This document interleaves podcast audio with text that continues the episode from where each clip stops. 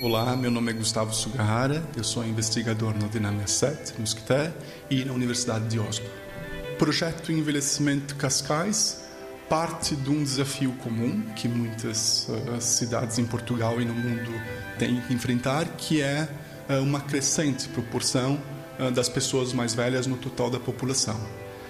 A Câmara Municipal de Cascais tem essa preocupação uh, e ela fez um chamado público para as universidades portuguesas de propostas para um diagnóstico, uma estratégia e um plano de ação uh, para o envelhecimento e velhice, no caso, políticas sociais no Conselho.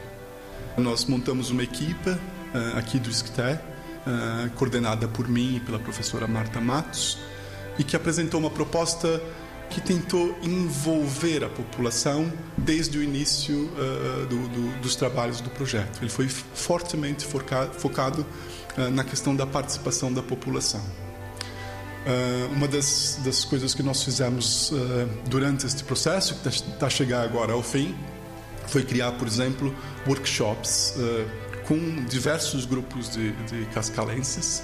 Ou seja, nós estávamos preocupados que as pessoas pudessem refletir sobre o, o, o, que elas pensavam, que são, por exemplo, prioridades sobre políticas públicas, que elas pudessem dar a sua opinião, que a opinião delas fosse tomada em conta e reapresentada a eles, e que eles eventualmente pudessem mudar de ideias ou fizessem alguma crítica do tipo, olha, não foi bem isso que nós dissemos, talvez é preciso mudar. Eu acho que esse foi um contributo importante deste projeto e, e traz uma inovação grande, não só em Cascais, mas, mas em, em qualquer outra cidade que queira seguir o mesmo percurso.